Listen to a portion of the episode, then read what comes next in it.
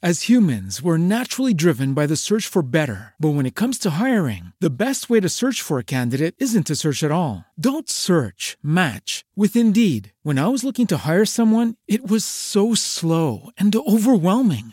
I wish I had used Indeed. If you need to hire, you need Indeed. Indeed is your matching and hiring platform with over 350 million global monthly visitors, according to Indeed data, and a matching engine that helps you find quality candidates fast. Ditch the busy work. Use Indeed for scheduling, screening, and messaging so you can connect with candidates faster. And Indeed doesn't just help you hire faster. 93% of employers agree Indeed delivers the highest quality matches compared to other job sites, according to a recent Indeed survey. And listeners of this show will get a $75 sponsored job credit to get your jobs more visibility at Indeed.com slash podcast. That's Indeed.com slash podcast. Terms and conditions apply. Hello, it is Ryan, and we could all use an extra bright spot in our day, couldn't we? Just to make up for things like sitting in traffic, doing the dishes, counting your steps, you know, all the mundane stuff. That is why I'm such a big fan of Chumba Casino. Chumba Casino has all your favorite social casino style games that you can play for free anytime, anywhere with daily bonuses. That should brighten your day a little. Actually, a lot. So sign up now at chumbacasino.com. That's chumbacasino.com. No purchase necessary. VGW Group. Void were prohibited by law. See terms and conditions. 18 plus.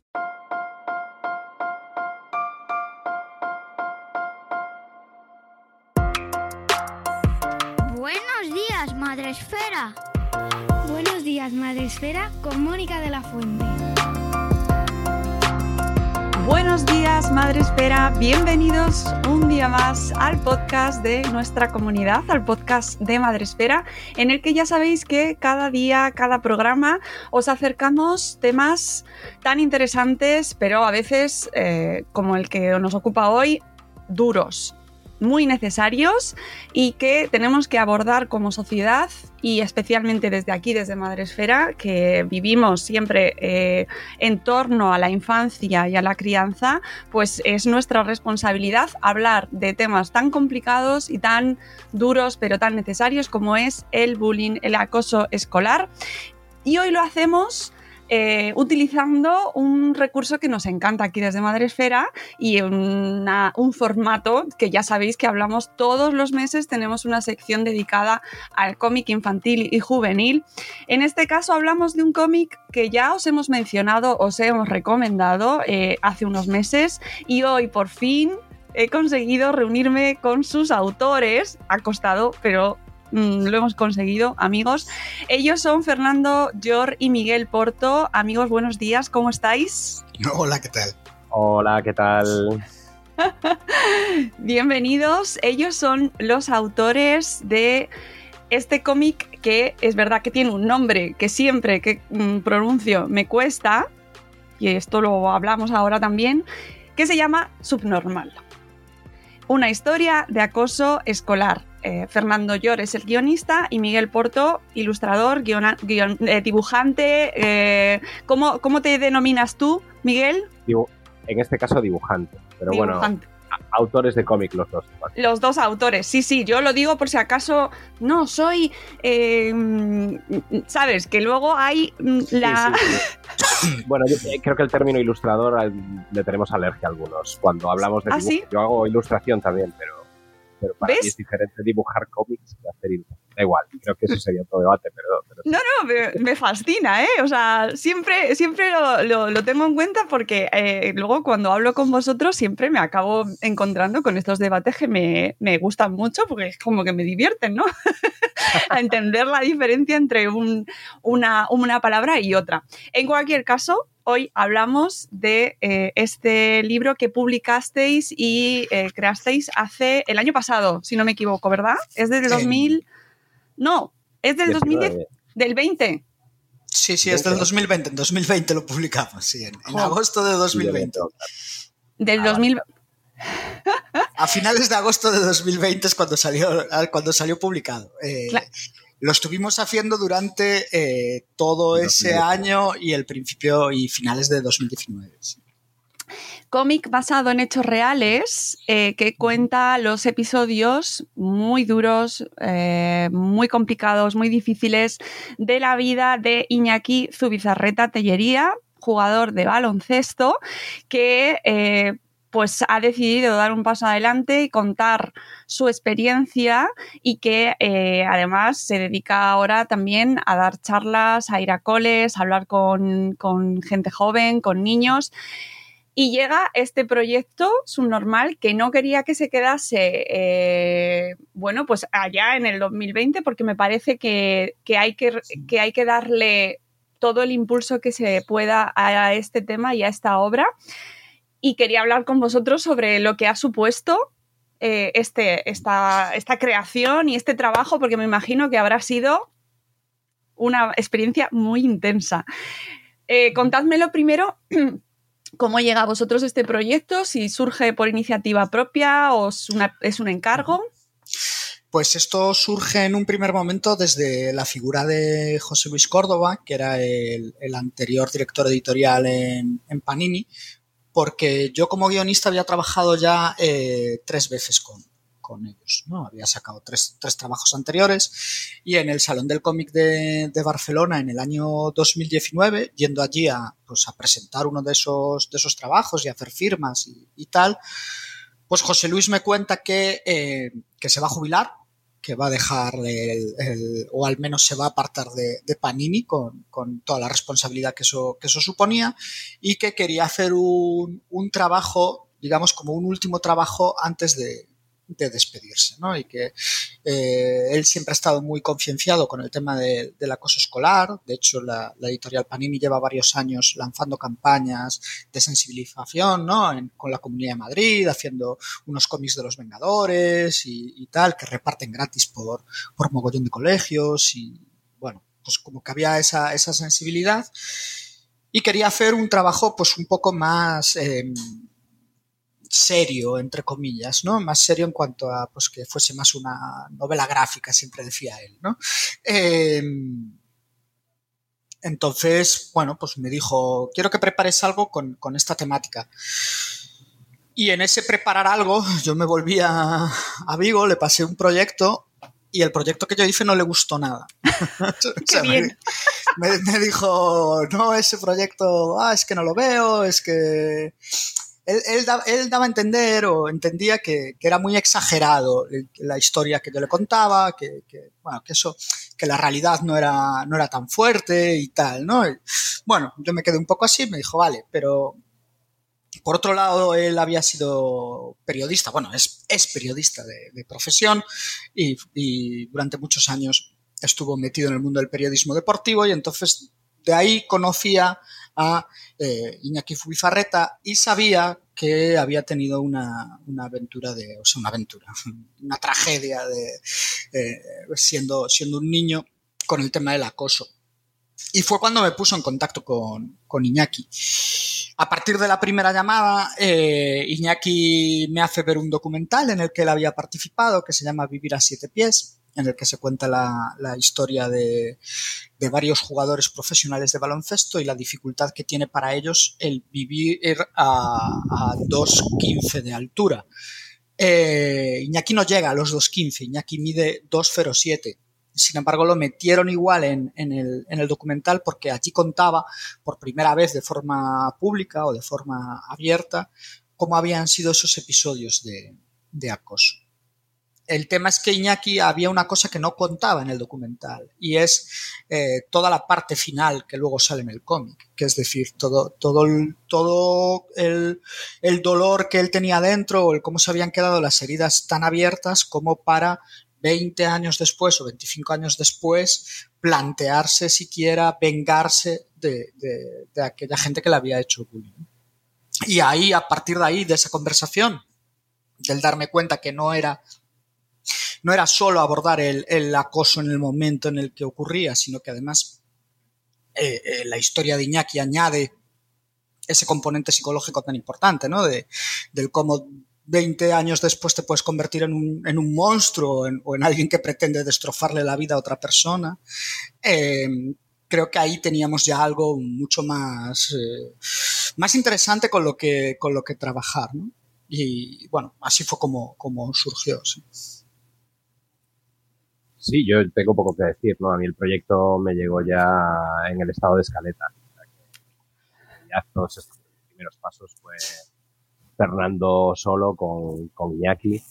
Y bueno, mi, mi, llegada al proyecto es casi anecdótica, ¿no? Es, es, como una anécdota porque como Fernando y yo trabajamos juntos, pues cuando digamos que a él le dieron el ok, le dijeron muy bien, esto ya está perfecto, la escaleta nos gusta, le gusta Iñaki, y entonces te, hemos, te mandamos una lista de dibujantes a ver si alguno te, te convence. Y entre la lista estaba mi nombre, pero se dio la casualidad de que Fernando estaba sentado a mi lado porque estábamos yendo en coche a trabajar a la escuela donde trabajamos los dos, para Hermético en Pontevedra. ¿no? O sea que en, en, este caso mi adición al, al proyecto es, es, es, más anecdótica. ¿no? Lo que sí es que, bueno, cuando ya llegó el proyecto ya llegaba en forma de escaleta y, y poco, pues no, realmente la potencia del, del, proyecto, ¿no? Dramática, digamos, y digamos, el, el, tipo de herramienta que podía ser ese, ese proyecto eh, a posteriori, pues fue lo que, lo que me convenció a mí, ¿no? La, la para meterme.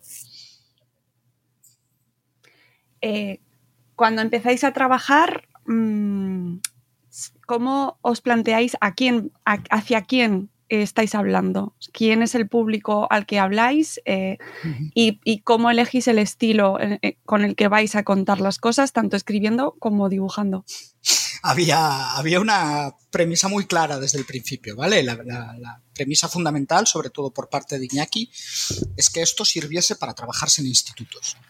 Eh, en institutos, incluso en, en, en, algunos coles, ¿no? En algunos centros de, de, primaria, aunque bueno, luego ya lo comentamos y eso, los, los centros de primaria nos ha ocurrido anécdotas curiosas a la hora de, de trabajar el libro porque son niños muy pequeños, entonces, claro, claro hay, hay, imágenes que son realmente duras en, en, el, en, el, libro y entonces, bueno. Pero, pero sí, lo, la, la, idea fundamental era eh, trabajar con, con, institutos, que pudiese ser una herramienta para hablar de, de acoso escolar en, en, esos centros, en institutos de secundaria y, bachillerato, claro. Y, y, luego, sobre todo, eh, que al hacerlo, que al hablar de ello, eh, mostrásemos las cosas con, con, con una. Eh, sin ser paternalistas, sin, sin ponernos en la posición de que vamos a contar una historia de unos chavales que, bueno, se meten un poco con otro, pero al final acaban siendo todos amigos y se dan la mano y se dan abrazos, porque eso muchas veces no ocurre, de hecho, no ocurre casi nunca. Entonces, teníamos que mostrar eh, pues la dureza de, de la realidad del, del acoso escolar. ¿no? Era, era un poco la otra premisa. Y además, al hacerlo, teníamos que tratar de identificar todas las fases por las que pasa el acoso, ¿no? Es decir, pues, una primera fase en la que se apropian de tu nombre, ¿no? Te quitan el nombre, te ponen un mote, te ponen un apodo, te ponen un insulto para, con el que se refieren a ti. Una segunda fase en la que ya empiezan los juegos, pero que ya tienen un componente físico, ¿no? De que te quitan el balón, que te tiran, que te tiran la libreta, que te esconden la mochila, que te hacen no sé qué. Luego ya empiezan a llegar los insultos. A partir de los insultos ya se empieza a complicar todavía más porque ya estos juegos físicos, estos ataques físicos se van endureciendo cada vez más y pudiendo llegar ya a las, a las agresiones muy, muy potentes que en el caso de Iñaki fueron realmente, realmente graves y realmente potentes. ¿no? Entonces, teníamos que saber tratar todas esas partes, además, bueno, pues eso, sin, sin ser paternalistas, y encima haciendo ficción y que, y que fuese lo suficientemente entretenido como para tú coger el cómic de principio a fin y poder leértelo del tirón, ¿no? O sea que era, al final era, era complicado armar todo, ¿no? Porque eh, uno puede optar por hacer algo como mucho más eh, didáctico, en, entre comillas, ¿no? Y, a veces ese material quizás no llega de forma eh, tan fluida al, al, lector, ¿no? Entonces aquí queríamos un poco jugar precisamente con el, con el concepto de no, es que tiene que ser didáctico y a la vez tiene que ser entretenido en cuanto a, la posibilidad de, eso, de poder leértelo de principio a fin sin que digas, uff, qué coñazo que me estás contando, que me estás metiendo demasiados conceptos o que me estás metiendo demasiada tralla. Sí, en, en, el caso del dibujo, eh, esa dureza y también al mismo tiempo esa idea de que esto tenía que servir como, como herramienta para el bullying, pues para mí, que vengo un poco de, de la LIG, ¿no? de la literatura infantil juvenil, que vengo del libro de texto, ¿no? y que ahí siempre se usan unos parámetros eh, por decirlo de algún modo, buenistas, ¿no? Es decir, los niños siempre sonríen, todo es un crisol de, de digamos, diferentes tonos de piel, diferentes eh, tamaños, etcétera, etcétera, ¿no? Y de repente eh, ese es el tipo de material que se ve normalmente en la literatura juvenil, que, que tiene unos valores eh, eh, que son los que deberían ser, ¿no? Y esto, este TV es un poco el lado oscuro de, de todo esto, ¿no? Y, y, y, a mí me planteaba muchas dudas, ¿no? La, el método en el que trabajamos Fernando y yo eh, es que él hace un, un, guion literario, un guion similar al, al, al guion cinematográfico, y yo luego me encargo de hacer de la parte de la narrativa gráfica, es decir, segmentar eso en viñetas, y realmente a la hora de plantear cómo iba a mostrar las escenas que, Fernando había escrito, eh, yo tuve verdaderas dudas de hasta dónde debía llegar en esa dureza o en esa explicitez, ¿no? Porque decía, a ver, al final yo también vengo de este mercado, del mercado de, de, del infantil juvenil, y este no es el tipo de producto que normalmente se ve por ahí, ¿no? Pero bueno, al final hablando con Iñaki y tal, decidimos que, que sí, que, que, que había que ser duro. Yo creo que eh, Iñaki cuando lo imaginaba en su cabeza me da que se lo imaginaba más explícito. Yo intenté ser un poco más elegante apartando la cámara en determinados momentos, pero creo que eso también al final añadió dureza, el, el hecho sí. de apartar la cámara, ¿no? Porque como siempre se dice, ¿no? Al final uno se lo imagina en vez de verlo y casi es Sí, además también entiendo que los colores, eh, la elección de los tonos eh, muy mm, fríos en muchas ocasiones, en muchas escenas, eh, realmente contagia muchísimo esa sensación de, de, de, de desasosiego, de, de mm, angustia. O sea, realmente se contagia esa sensación, está muy bien plasmado y es verdad, y estoy ahí con vosotros, el, el formato en sí va ahí contra, directamente contra la historia, ¿verdad? Estamos todos acostumbrados a coger un TVO, a coger un cómic y a decir, bueno, esto, de hecho, os contaré que mi hijo de cuando lo cogió él tenía nueve, sí, nueve. Lo dijo. ¡ah! Un cómic. y se tiró corriendo, ¿sabes? Fue, ¡uh! Un cómic. Y entonces hice yo, espérate un poquito. Vamos a. No, sé, no sabía muy bien cómo decirle que era muy, muy difícil. Eh, y me, me, gustaría que me contarais las reacciones que habéis ido recibiendo por eso precisamente, ¿no? Por ese, esta elección de formato que va, pues eso, va marcándote ya una línea de lectura y una experiencia que normalmente es muy opuesta a la que se vive en este cómic. Bueno, eh, reacciones muchas, eh, sobre todo de... Se nos han acercado un mogollón de profesores, muchísimos profesores de, de centros, de, institutos, de coles, eh, gente que trabaja en bibliotecas también, tal, se nos han acercado un poco pues como muy agradecidos, ¿no? O, o, como, como diciendo cosas que a mí me descolocaban un poco. Yo me acuerdo firmando en el, en el Salón del Cómic de, de, Valencia que se me acercó un, un profesor y me dijo que, que, estaba dentro de, los, de sus tres TVOs favoritos de todos los tiempos. Y yo le decía, bueno, pero a ver, que igual es un poco loco. Pero decía que... que... Pero ¿cuántos has leído? ¿no? Pero lo decía, lo decía en cuanto a eh, que ya lo había regalado un montón de veces, que le estaba dando un montón la, la tabarra a sus compañeros de, de, claustro en el centro para que lo leyesen, para que lo utilizasen en el aula, para hablar con otros centros, por tal, ¿no? Y eso al final, pues, eh, la verdad es que te sientes muy recompensado, ¿no? De, de alguna forma como, como autor, porque ves que, pues, que la obra tenía un, tenía un, un objetivo claro y el objetivo pues se está, se está consiguiendo, ¿no? Es decir, cada vez que vamos a, a, un centro, además en los últimos meses pues ha coincidido que hemos ido a bastantes, a bastantes centros, ¿no? Por aquí, por, por Galicia y tal, y cada vez que vamos a uno, joder, pues es verdad que, los profes nos lo agradecen mogollón y, tal, ¿no? Y luego además con los alumnos pasan cosas que es como, recuerdo en, en alguno de los centros en los que alguno de los propios chavales nos contaba sus propios problemas, ¿no? De- decía, y eso al final es hasta incluso emocionante, ¿no? De decir, joder, el chavalitos muy, muy pequeños de, de 11, 12 años que te vienen y te dicen, ah, porque yo también tuve un problema, que me pasó esto, que me pasó lo otro y tal. Algo que también nos ha pasado con lectores en, en, firmas, ¿eh? O sea, que de repente llega alguien y, y que se te pone allí delante y te dice, firmádmelo, por favor. Y mientras le estás firmando siempre le preguntas, ah, ¿te lo has leído? ¿No te lo has leído? ¿Te gusta? Tal.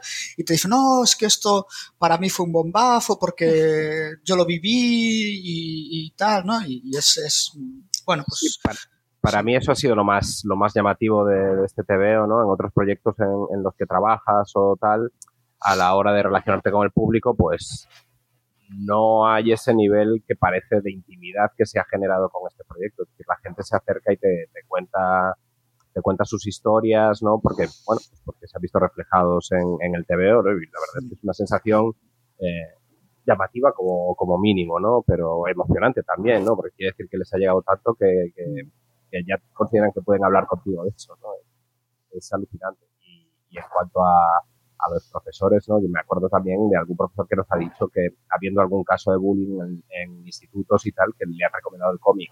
No, no a la víctima, sino a los acosadores. Y que esto ha llevado a que muchos se replanteen lo que, lo que estaban haciendo, ¿no? Muchos alumnos y tal. Y eso también pues, me parece que, realmente puede haber servido para algo así, ¿no? Es genial. Bueno, y encima, precisamente desde eh, los profesores, que es una figura que no queda mmm, bien retratada, ¿no? Es, un, es verdad que en esta historia se ve, se ve perfectamente como todo, cada, cada parte de la sociedad tiene su responsabilidad en este drama, ¿no? Y, y precisamente la profesora o los profesores, eh, hay, hay personajes que lo habéis escenificado perfectamente, ¿no? Y, ahí pues, entiendo que la parte corporativa se puede haber sentido como tocada, ¿no? Eh, como, eh, not all teachers, ¿no? Eh, sí, no, incluso algún, al, algún profesor, alguna profesora nos, nos ha comentado, ¿no? De, bueno, nosotros mismos damos clase también, es decir, nosotros mismos nos dedicamos a dar clase. Y a veces piensas si alguna vez has hecho un comentario ¿verdad? fuera de lugar o alguna vez has acompañado una broma de algún alumno que, que tenía como destino algún otro alumno y, y tú has participado, ¿no? Y, y a lo mejor no, no, le das importancia o a lo mejor no te das cuenta en, en el momento y, y luego realmente alguien se marcha a casa dándole muchas vueltas al coco o, sintiéndose eh, ciertamente machacado, ¿no? Entonces, bueno, creo que en toda la comunidad educativa o en todas las comunidades educativas sí que debería haber cierto el pensar las cosas mucho, ¿no? Antes de decirlas y, el, y tal. Esto es algo que, que a mí me ha pasado, ¿eh? Porque yo tiro mucho de, de sarcasmo, tiro mucho de ironía y tal, y, y, alguna vez dando clase quizás me he pasado un poco, ¿no? Entonces, quizás el, el, el verte estas cosas y el meterte a fondo en, en, estas cosas te da, te da que pensar, te da que pensar. Sí, pero bueno, la mayoría de las reacciones han sido, ¿no? al final los profesores con los que nos relacionamos cuando vamos a los centros son los mismos que nos llaman para dar la charla, con lo cual, pues justamente claro. son los más, los más concienciados, ¿no? Pero justamente la reacción es esa, más de autorreflexión, ¿no? De, de, de, verse ahí y decir, uy, pero claro, esto, porque en cierto modo hay ciertas escenas en las que la profesora parece no ser tampoco muy consciente en la historia de que está generando más, más mal rollo, ¿no? Y eso, pues, te, te genera la duda si no podrás estar haciendo tú eso mismo, ¿no? De si un chiste eh, mal, mal, mal metido, ¿no? En un momento dado puede estar haciendo daño a, un alumno. Sí, la figura de los profes del cole, del entorno educativo, del claustro, eh, es importantísima, eso lo sabemos eh, siempre que hablamos con alguien que nos cuenta su experiencia sobre acoso escolar, la figura del colegio es fundamental, fundamental, es una llamada de atención siempre, siempre, no se puede mirar hacia otro lado, hay que tener un protocolo activado y que funcione y, y, ejercer esa mirada de responsabilidad, ¿no? De decir, bueno, ¿cómo estoy haciéndolo yo desde mi propia clase cuando me dirijo a mis alumnos, ¿no? Que al final muchas veces se nos puede escapar. Otro elemento fundamental que también incluís en, la, en el TVO es el tema de la familia, ¿no? Por ejemplo, ¿no? Cómo, cómo ostras, ahí también eh, cuando te das cuenta cómo, eh, cómo, somos los padres, cómo tenemos que estar pendientes de nuestros hijos, cómo leer eh, a nuestros hijos y entenderlos, y más en una etapa como es la que, la que viven los protagonistas, la que vive el protagonista, que es la adolescencia, que es una etapa en la que la comunicación ya de por sí es complicada y escasa. ¿Cómo, cómo os planteasteis vosotros esa comunicación eh, entre los padres, la familia? ¿Cómo lo vivisteis? Aquí pasa algo con, respecto a, lo que Iñaki quería incluir eh, de, su vida y lo que prefería dejar eh, al margen. ¿no? Si uno se lee el, cómic, puede tener la sensación todo el rato de que a la madre le ocurre algo y no sabemos muy bien qué es eso que, que le ocurre, porque, bueno, aunque ahora ya lo ha contado varias veces en, charlas y en, público y, tal, en, ese momento, mientras estábamos haciendo el, cómic, Iñaki no tenía claro si, quería. hablar de ello directamente, ¿no? La madre estaba metida en un, proceso de depresión y, que además fue un proceso bastante largo en el que estuvo metida, metida muchos años. Y, eso hacía que el, que el, ambiente en casa de, Iñaki tuviese ese enrarecimiento, ¿no? De, aquí hay algo que no está funcionando del todo bien, pero tampoco le explicamos al lector qué es lo que ocurre, ¿no? Em, en esa situación, Iñaki lo que no quería hacer cuando era, cuando era un chaval, cuando le estaba pasando esto, él sentía que si contaba sus problemas de manera abierta era un poco como echar más leña al fuego. ¿no? Como, como de alguna manera hacer que la situación fuese todavía peor. Y entonces, por tratar de, como de proteger un poco que, en su casa las cosas no empeorasen, eh, digamos que prefirió guardar silencio. Y eso es algo que, que además hacen muchas víctimas de acoso, ¿no? El, tema de, guardar silencio, de, pensar que si lo cuentan están siendo chivatos o pensar que si lo cuentan eh, van a generar un problema o que incluso ellos son culpables de lo que les ocurre y que entonces eh, no lo cuentan precisamente para que no se les señale, ¿no? Todavía más. Eh, y eso es algo que, que Iñaki siempre dice en todas sus charlas y en, todas sus intervenciones, y es que, hay que romper con, esa, con ese silencio, ¿no? Que, hay que, lo primero que hay que hacer es contarlo cuanto antes a, un adulto o a un compañero, a quien sea, para poder, para poder ir dando el primer paso para, salir de, de esa situación. Sin embargo, él mismo reconoce que, a él le costó mucho eh, poder contarlo. De hecho, no lo contó hasta que, hasta que de repente se lo encontraron y le habían dado una paliza que lo dejó en coma, ¿no? Sí, a nivel, a nivel dibujo, el, tema de la familia, en realidad, eh, dentro de la historia, pese, pese a, esto que no se llega a contar, ¿no? Que ha pasado antes con la madre, etcétera, etcétera, en la historia al final la familia y la casa no dejan de ser un poco el único refugio que tiene Iñaki además del baloncesto. Entonces también, ¿no? Pues lo que decías antes del color, ¿no? Justamente las escenas de, casa están siempre coloreadas en colores cálidos, un poco para relajar con respecto al resto de las escenas, que son con colores eh, pues, o bien más depresivos o más saturados, azulados, o bien más complementarios, ¿no? en las partes más más agresivas. Entonces, eh, en ese sentido, la familia eh, en el cómic representa más eso que, eh, que lo que a posteriori ¿no? ha contado Iñaki y que, que era más la realidad, ¿no? El, motivo también porque, por el que su madre a lo mejor no, no, digamos, estuvo atenta a todas las señales porque estaba demasiado metida en su cabeza por, As humans, we're naturally driven by the search for better. But when it comes to hiring, the best way to search for a candidate isn't to search at all. Don't search, match with Indeed. When I was looking to hire someone, it was so slow and overwhelming. I wish I had used Indeed. If you need to hire, you need Indeed. Indeed is your matching and hiring platform with over 350 million global monthly visitors, according to Indeed data, and a matching engine that helps you find quality candidates fast. Ditch the busy work.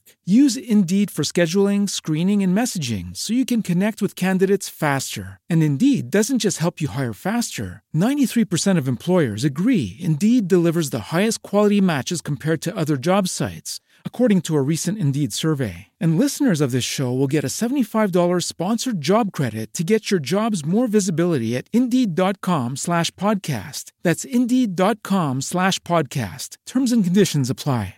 Judy was boring. Hello. Then Judy discovered ChumbaCasino.com. It's my little escape. Now Judy's the life of the party. Oh, baby, Mama's bringing home the bacon. Whoa, take it easy, Judy. The Chumba life is for everybody. So go to ChumbaCasino.com and play over 100 casino style games. Join today and play for free for your chance to redeem some serious prizes. ChumbaCasino.com. No purchase necessary. Void where prohibited by law. 18 plus terms and conditions apply. See website for details. Claro, pero que, es real. Es decir, mm, que es muy realista, que eso pasa en muchas casas. Puede ser, yo no sabía, es verdad, ahora cuando lo habéis contado, yo eh, me di cuenta y no sabía si es que le estaba pasando, estaba, tenía alguna enfermedad eh, mm, que no se quería contar o algo, algo le estaba pasando a esa mujer. Es cierto que se nota y que se, se traspasa, ¿no? Pero, pero que, que lo, lo aceptas como algo que pasa en muchas casas. Y es que, eh, claro, los padres tienen problemas también. o sea, es que es que a veces nos como, como que vemos las historias de acoso, pues eso, muy de eh, la peli americana, eh, los, los padres están como un decorado ahí que se tienen que dar cuenta o no se dan cuenta, pero los padres tienen también sus problemas, ¿no? Y, y- y no es nada sencillo, es una llamada de atención también muy intensa, muy interesante a los padres también, porque es una etapa muy complicada y claro, superar tus propios problemas más los de tus hijos, pues también ahí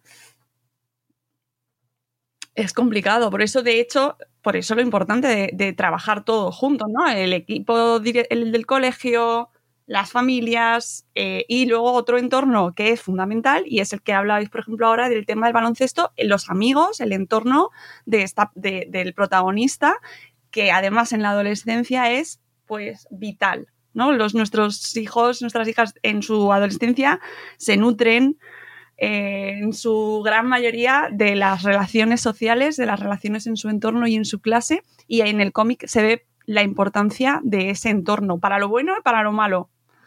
Sí, el, Iñaki lo dice, lo dice mucho, ¿no? Que él, al fin y al cabo, es, es afortunado, ¿no? Porque, porque siempre tuvo el baloncesto como, como una, una parte de su vida en la que él brillaba, en la que le respetaban, en la que le querían, en la que tenía un colchón de, de amistades, ¿no? Y esto, por desgracia, no, no es el caso de, de muchas eh, víctimas de, de bullying, ¿no? Que, que directamente el bullying consigue que corten absolutamente cualquier lazo social con, con personas de su edad, ¿no? O personas de su entorno más de, de su edad. Y bueno, pues, eh, Iñaki en ese caso fue, fue afortunado dentro del- de la tragedia que tuvo que vivir, claro.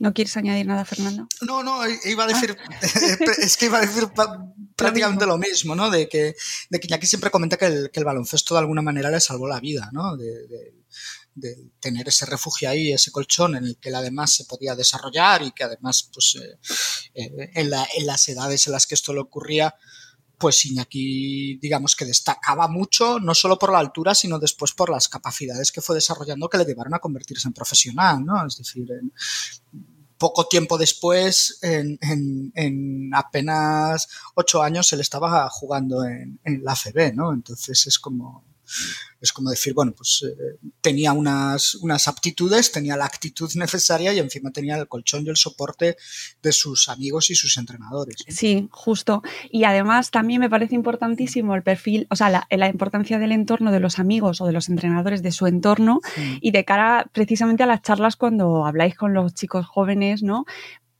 Porque se habla ahora mucho en los coles, y lo sé por mis hijos, de la, del papel de la mediación, de, del rol de los espectadores en el acoso, y muchas veces los chicos se quedan como, bueno, yo no me voy a meter, no es cosa mía.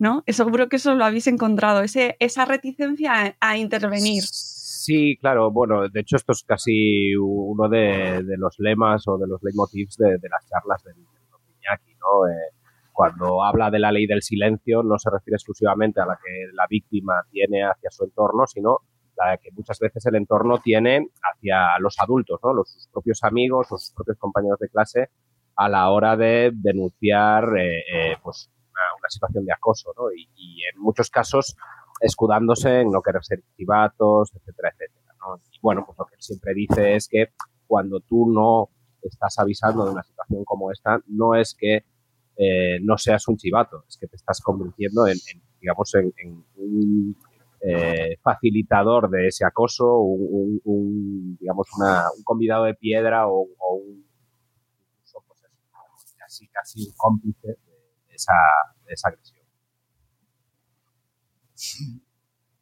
Sí, no sé si Fernando, ¿quieres decir algo? No, creo que, que, ha quedado claro, ¿no? Que, que realmente la importancia de, de, del abordar el acoso en, en la escuela es no, no centrarse solo en, en, víctima y agresor o en víctima y agresores, sino en toda la comunidad, ¿no? En todas las partes, en, toda, en todos los sentidos, ¿no? Tiene que ser un, tratamiento mucho más integral y, y mucho más eh, integrado, ¿no? Ambos. Mm. Y, y además, como comentabais al principio, de la charla, eh, uno de los aspectos fundamentales que me parece interesantísimo y que a veces se queda fuera es el momento de después, es el momento de, de, lo que pasa después del acoso, de, esa, de eso que viven muchas víctimas que además yo lo veo a veces en redes, ¿no? Como a veces se justifican actos de violencia por lo que ha pasado detrás y es, o, o, en el pasado, ¿no? Y es como, no, no, yo puedo hacer esto porque a mí me ha pasado y yo mmm, tengo carta blanca para poder eh, realizar lo que yo quiera o vengarme, ¿no? Eso que es como tan, tan americano también a veces. Eh, ¿Cómo lo planteáis? Porque me parece uno de los puntos más interesantes. Sí, a mí cuando, cuando Iñaki me cuenta, me cuenta esto, digamos que es lo que más me impacta de toda la historia, ¿no? O sea, ya no, ya no el hecho de, de, que las agresiones físicas fueran muy duras, que eso también, evidentemente, pues, pues te impacta, ¿no? Y si te tienes que meter después en, en el personaje para, para crearlo y tal, pues es, es, complicado, ¿no? Pero a mí lo que más me, lo que más me impactó, ya te digo, era como ese momento en el que te das cuenta que alguien tanto tiempo después todavía no ha curado sus heridas y además de no haber curado sus, sus heridas, que esto es algo que Iñaki siempre nos dice, ¿no? Porque, bueno, a través de todo el proceso, pues nos hemos hecho bastante amigos de Iñaki y, y, hablamos de vez en cuando y, y, comentamos muchas cosas. Él siempre dice que todavía se está curando, ¿no? Que esas heridas todavía las está curando y que además es un proceso que seguramente no termine nunca. Hay, cosas muy curiosas. Cuando él, eh, cuando empezamos a trabajar en el, en el cómic, el, el, Iñaki que nosotros conocimos fue diferente del Iñaki cuando terminamos de hacer el cómic porque el, propio proceso, el propio proceso de tener que estar recordando eh, todo lo que había sucedido, ¿no? Incluso recordándolo con detalles concretos para que fuese todo como mucho más realista, mucho más tal, eh, le fue desbloqueando cosas que él había bloqueado, ¿no? O sea, determinados recuerdos, determinadas situaciones, determinados momentos muy concretos y eso hizo que todavía se estuviese planteando más el, el, cómo y el por qué se había convertido en esa especie de, monstruo capaz de irse a por la profesora. ¿no? Él decía que, que esto es terrible, a mí siempre me parece terrible, que él, no quería matarla, que él quería, que él quería romperle la espalda y dejarla en una silla de ruedas para que sufriese hasta que se muriese. O sea, que, que me parece como todavía mucho más cruel. Pues para llegar a ese nivel de crueldad, el, el ser capaz de entender cómo de grande es eh, el trauma que te ha dejado el haber eh, pasado por, por esto, pues eh, creo que creo que se da una buena muestra, ¿no? De, lo difícil que puede llegar a ser o, o lo profundo que puede llegar a, a, a ser ese trauma. Sí, poco que añadir, ¿no? Lo único que, bueno, nosotros precisamente por estar haciéndose este proceso, ¿no? este, este trabajo, este proyecto, eh, fuimos un poco testigos de primera mano de, de, esas secuelas, ¿no? En cierto modo, porque eh, lo, que, lo que decía Fernando, ¿no? Cuando nosotros conocimos a Iñaki, Iñaki eh, aseguraba un poco haber superado ya esto, ¿no? En, el fondo, ese es el discurso del cómic, ¿no? Eh, yo ya no os necesito, se acabó y tal, pero eh, lo que dice Fernando, ¿no? Yo, pues, cuando yo estuve allí documentando para el cómic en Guecho y tal, eh, tuvimos que visitar el, el, acantilado, visitar el colegio, visitar varias zonas, ¿no? Y, y, también durante el proceso de, de, de, trabajo de guion con Fernando, también sucedió varias veces, ¿no? Que, que se rompió, ¿no? Que, que directamente, pues eh, evidentemente la emoción le sale a borbotones cuando recuerda ciertas cosas de estas y, y eso, pues, ¿no? Eh, tantos años después dice mucho de, las, de la profundidad, digamos, de las heridas que deja, que deja este tipo de... Ahora que mencionabas el acantilado, ¿cómo os enfrentáis a ese punto de la historia? No sé si hacer ahí mucho spoiler porque quiero que la gente no vaya muy asustada, pero es que, mmm, a ver, son temas muy complicados y precisamente hablar sobre esos, ese tipo de situaciones en las que te planteas esas decisiones trascendentales, vitales, eh, en, una, en un cómic, eh, imagino que para vosotros tiene que haber tenido ese punto de cómo lo hago, qué responsabilidad, cómo lo cuento. Pues creo que fuimos un poco alocados en ese sentido, eh, hasta el punto de decir, abrimos con esto. O sea, el, el, el cómic abre directamente sobre el, sobre el acantilado con... Eso es culpa solo tuya, ¿eh? No, no Yo no quería. Bueno, bueno. Sí, creo que sigue ahí. Pero, pero, pero era como... Eh, al final... Es el elefante tienes, en la habitación. Tienes, claro, tú tienes como, como, como autores, tenemos, ¿no? La, el, el que tomar una serie de decisiones, ¿no? Y cuando quieres eh, impactar, una de las decisiones que puedes tomar es decir, voy, voy a abrir con algo que sea muy impactante. ¿no? Yeah. Entonces, si nosotros teníamos toda esa premisa global, ¿no? De, de impactar, de, de, de, contar las cosas como son, de, no guardarnos nada, dijimos, bueno, pues podíamos empezar de maneras muy impactantes, pero yo creo que una de ellas, que además es, es impactante por lo físico, pero también por lo psicológico, es ver a un chaval, a un adolescente que ya no puede más, que se quiere tirar por un acantilado, es decir, que, que se está planteando con, con, 12 años tirarse al mar. ¿no? Entonces, entonces es, es, es, como, ostras, ¿no? Y que eso inmediatamente en, en el lector puede ocasionar eso de ¿qué, qué pasa, ¿no? ¿Qué, qué está pasando y, y, por qué hemos llegado a esto, ¿no? Es que, que, quiero devolver el libro. no, no eh, me has engañado. y entonces era, era, yo creo que era, a ver, que por un lado es, es generar un impacto y por otro lado es un recurso narrativo que funciona bien, ¿no? De decir, oye, no, mira, esto, ¿no? Y a partir de aquí te vamos a contar por qué esto, ¿no? El, el, el, es un tropo clásico y una manera clásica de, arrancar, ¿no? Una, una, historia, pero que en este caso, pues creo que, jugaba muy, a favor de, muy a favor de obra y muy a favor de la obra como herramienta después. Eh, poco que añadir, ¿no? Al final, estas decisiones de estructura de la historia, pues son, eh, responsabilidad de, del guionista aquí, del amigo Fernando. Entonces, yo ahí ni pinté ni corté, solo cuando llegó el guion me pareció más que bien empezar, empezar por ahí. Eh, al fin y al cabo, eh, pues la historia ya la había ido conociendo por fragmentos, porque yo también, pues cuando llegó el proyecto a mí, también me estoy viendo el documental, etcétera, etcétera.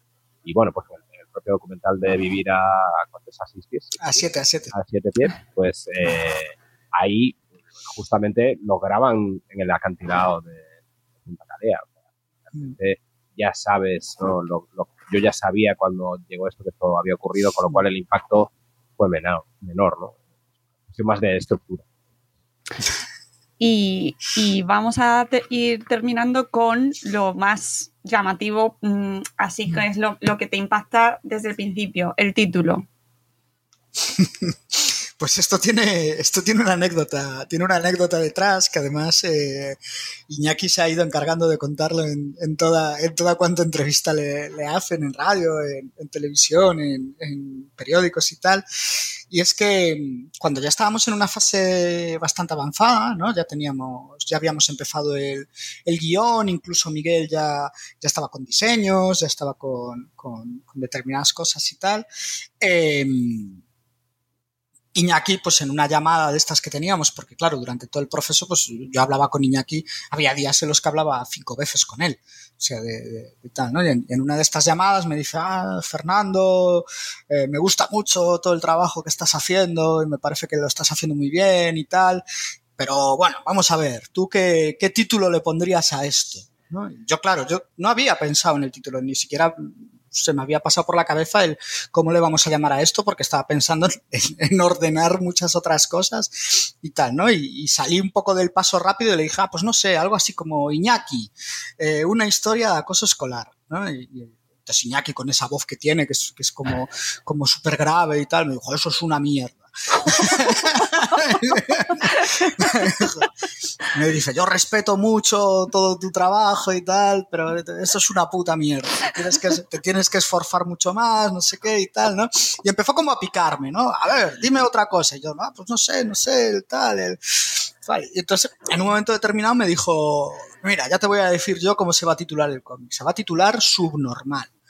¿Sabes? Y yo me quedé un poco como, como alucinado por, por, dos cosas. Una por decir, ah, pues sí, me parece que está muy bien, que, que, que, que puede ser un, un, punto más a sumar en, en, todo ese impacto, ¿no? Como, como, como obra.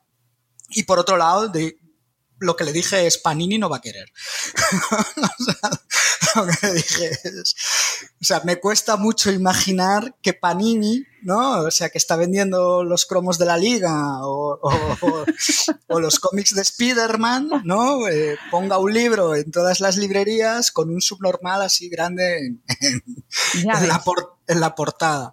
Porque, joder, yo decía, me parece muy buena la idea, pero lo veo arriesgado a nivel editorial, ¿no? Desde, desde, desde el punto de vista de, de intentar colocarme en, en, tal. Y me dijo, no te preocupes, que eso lo arreglo yo con ellos, hablo yo con, con José Luis y tal, y tú cuenta con que el cómic se va a llamar así. Y, y, así fue, habló él con, con José Luis y, y, que también le mostró. También se quedó como... Sí, le pasó lo mismo, ¿eh? O sea, quiero claro. decir, ent entendió por dónde iba la, la, intención y a la vez dijo, pero mira lo que me estás pidiendo. o sea...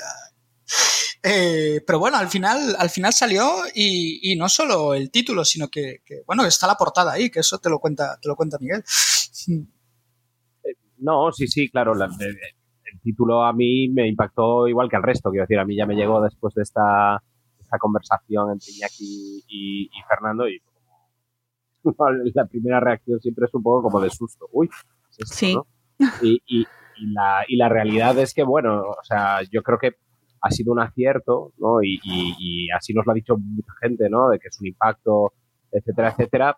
Pero bueno, es verdad que, que en, en, ambientes escolares, digamos, más de primaria y tal, pues cosas de las eh, palabrotas en general, pero ya no te digo cuando son ¿no? de este tipo peyorativas eh, o, que viene, o que tienen una larga historia de, de, ser una palabra no peyorativa hacia colectivos, etcétera, etcétera, pues mucho más, ¿no? Pero bueno, sin embargo, eso no ha impedido ¿no? que, que, el se esté moviendo y que se esté vendiendo y incluso ¿no? en los escolares y que eso, nosotros eh, siempre pensamos que esto era más una cosa casi de secundaria, pero al final pues nos están llamando muchos coles de, de primaria también y tal, con lo cual, pues bueno, claramente fue un acierto. Mm. Cuéntame sobre la portada, esta, esta orla, supongo, ¿no? De, de clase. Sí, bueno, la, la, portada buscaba un poco. Eh, también estoy bastante contento con, con, con, la portada, creo que también funciona un poco para, para dar impacto. También es verdad que la mitad de la portada es un subnormal muy gordo. Como el título ya tiene impacto, sí, eh, eh, ¿no? lo, lo, puse muy, muy grande y también muy complementario con el fondo para que pues un golpe. Y nada, no, no, la, la, la portada es una es una orla escolar de toda la vida, pero en la que Iñaki está un poco singularizado con respecto al resto de los alumnos, ¿no? No solo tiene ese círculo naranja a su alrededor, sino que es el único que está triste cuando todos los demás sonríen, todos los demás tienen como una lucecita por detrás, ¿no? Eh, y él, como es tan grande, tapa la luz y entonces está un poco más oscurecido que los demás. Y luego está el detalle de las sonrisas satánicas, que siempre digo yo que son las sonrisas que están arriba de todo, que están puestas un poco para dar más valor. Es verdad, bueno, al, muy fin- mal al final el TVO tiene muchas claves que son casi de película de terror. Un poco eso estaba ahí. Es verdad, eh, las, las guardas eh, con esa...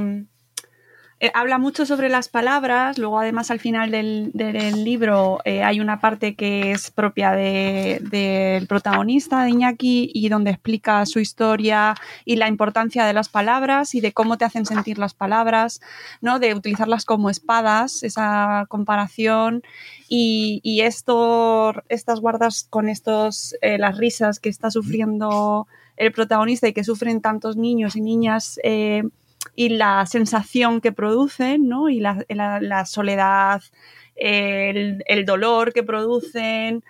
Eh, creo que se describe de maravilla. El cómic te deja hecho polvo. Lo siento, porque, porque yo cuando terminé me quedé como, Dios, Dios, qué bueno, pero qué malo, Dios, qué experiencia tan horrible. Creo que hay cuatro páginas de oxígeno al final para que tomes un poco Sí. el aliento, pero, pero el, el resto es, es bastante. La intención era que fuese sobrecogedor. ¿no? Sí, se pasa muy mal, pero es algo que hay que recomendar y es como, Dios, qué mierda. Lo siento, perdón, no quería decirlo, pero es verdad. y más cuando tienes hijos eh, y están en esa edad, es como especialmente doloroso y- y sufren mucho y te da muchísima rabia y quieres em, eh, abrazar mucho al protagonista y también te pones en mucho en su piel con lo que vive, con, con los- el resto, cuando se quiere vengar. Entonces, es un viaje que nos habéis eh, traído, chicos. Eh, de verdad quiero daros la enhorabuena por esta obra. Me imagino que debe haber sido un punto ahí muy intenso en vuestra vida, ¿no? De crear esto y sobre todo traerlo, ¿no? Y comentarlo y ver las caras de la gente cuando vais contando. Eh, me imagino que tenéis que estar satisfechos con el trabajo hecho. Sí, sí, fue duro, ¿eh? O sea, yo siempre lo, siempre lo puntualizo, ¿no? Que no es como en otros trabajos en los que, pues yo toco un poco todo tipo de palos y de géneros y demás y tal, ¿no? Y no es lo mismo hacerte una fantasía épica Claro. eh, con magos y espadas que de repente meterte tanto en, en la vida de alguien, ¿no? Con, con el que además hablas constantemente y, la, y la empatía, si ya de por sí la tienes que trabajar para cualquier creación, en este caso la tienes que trabajar como mucho más, como meterte todavía más en, en sus zapatos y tal, y, y es, es complicado. Fue, fue un profesor durillo, sí. Yo siempre digo que iba, iba por casa durante los cuatro meses y medio más o menos que estuve escribiendo el guion, iba por casa pululando, así como alma en pena. y- Ay, pobre. y tal, porque, porque al final si quieres transmitir algo, ¿no? Que, que- que alguna emoción de las que estás pretendiendo transmitir llegue y cale, eh, pues te tienes que poner un poco también en esa, en esa predisposición emocional, ¿no? Entonces, claro, es un, es un esfuerzo. A mí me encantaría poder aislarme completamente de la historia y de los personajes y decir, no siento nada, no padezco nada, pero pues no me sale, no me sale de la misma manera, ¿no? Entonces, es un proceso complicado.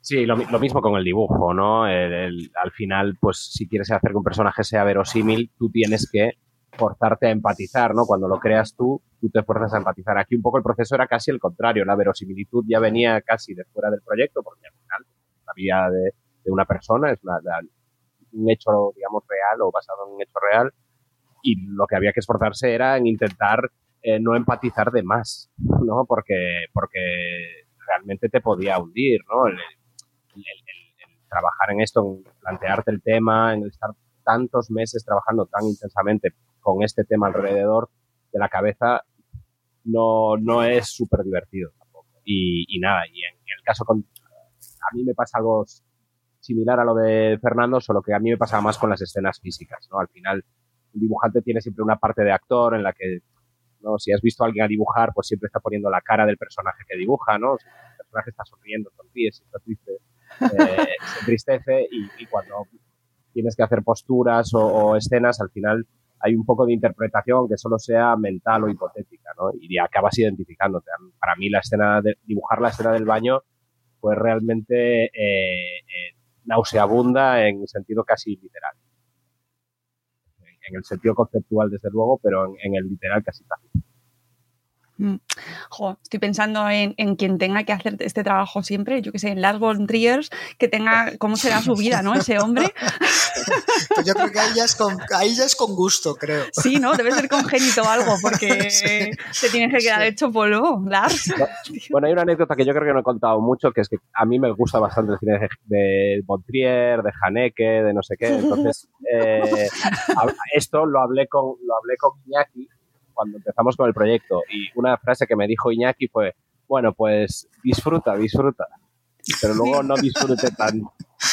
Joder. Funny games, ¿no? Funny games. Sí, sí, tal cual. Bueno, de, de, hecho hay un par de hay un par de guiños a Haneke en el TVO, no voy a decir cuál. Ostras, tío, menos mal. Mira, mmm, es que lo paso fatal. no te voy a obligar a volverte a ver las películas de Haneke para no. que lo averigües. No, porque creo que, creo que Funny Games es, ha sido la película que más me ha traumatizado en mi vida. De, de todas las que he visto. O sea, no, sí, no. Bueno, pero toda la idea de la violencia fuera de plano y tal, eh, la tomé bastante de, sí. de Haneke. Sí, realidad, al final en Funny Games no sale nada, es todo ya, ya. fuera de plano. Ya, ya, claro, sí, sí, es horrible. Es horrible. Por Dios. Bueno, espero que después de este trabajo hayáis hecho cosas mucho más alegres y divertidas y os hayáis recuperado eh, un poquito ahí el, el momento no Funny Games, sino Mary Poppins. Pero igualmente eh, esto era muy necesario, chicos. Os lo agradezco un montón y, y ahí seguiremos difundiendo. Espero que, esta, que este podcast llegue a mucha gente, que, que sigan eh, comprando este TVO, este cómic, que esta historia llegue a, mucho, a muchos coles, a muchas casas, a muchos despachos de claustros, de um, reuniones de profesores, que se ponga sobre la mesa y que constituya esa llamada de atención que creo que es, ¿no? A todos. Es una llamada a todos los que estamos involucrados a, ver cuál es nuestra responsabilidad y que luego a cómo intentar evitar estas, estos casos para que no tengan que eh, luego darse esas heridas, esos procesos y esas situaciones que no siempre acaban bien, porque es que sabemos perfectamente que hay muchos finales en los cuales los niños no lo pueden soportar y eso destroza, eh, nos destroza a todos como sociedad. Así que eh, muchas gracias, Fernando, Miguel, por, gracias, ah, gracias por este ratito. Ha sido un placer charlar con vosotros y eh, pues nada, eh, os seguiremos para, para seguir vuestro trabajo y aquí nos tenéis. Cuando queráis contarnos cosas, aquí estamos para, para contarlo también. Muchas, vale, gracias. muchas gracias. Un saludo muy fuerte y un abrazo. Muchas gracias y nosotros nos vamos amigos, os dejamos todas las notas del programa, la información del libro para que lo podáis, para que podáis haceros con él y volvemos en un nuevo episodio de Buenos días Madre Espera. Adiós.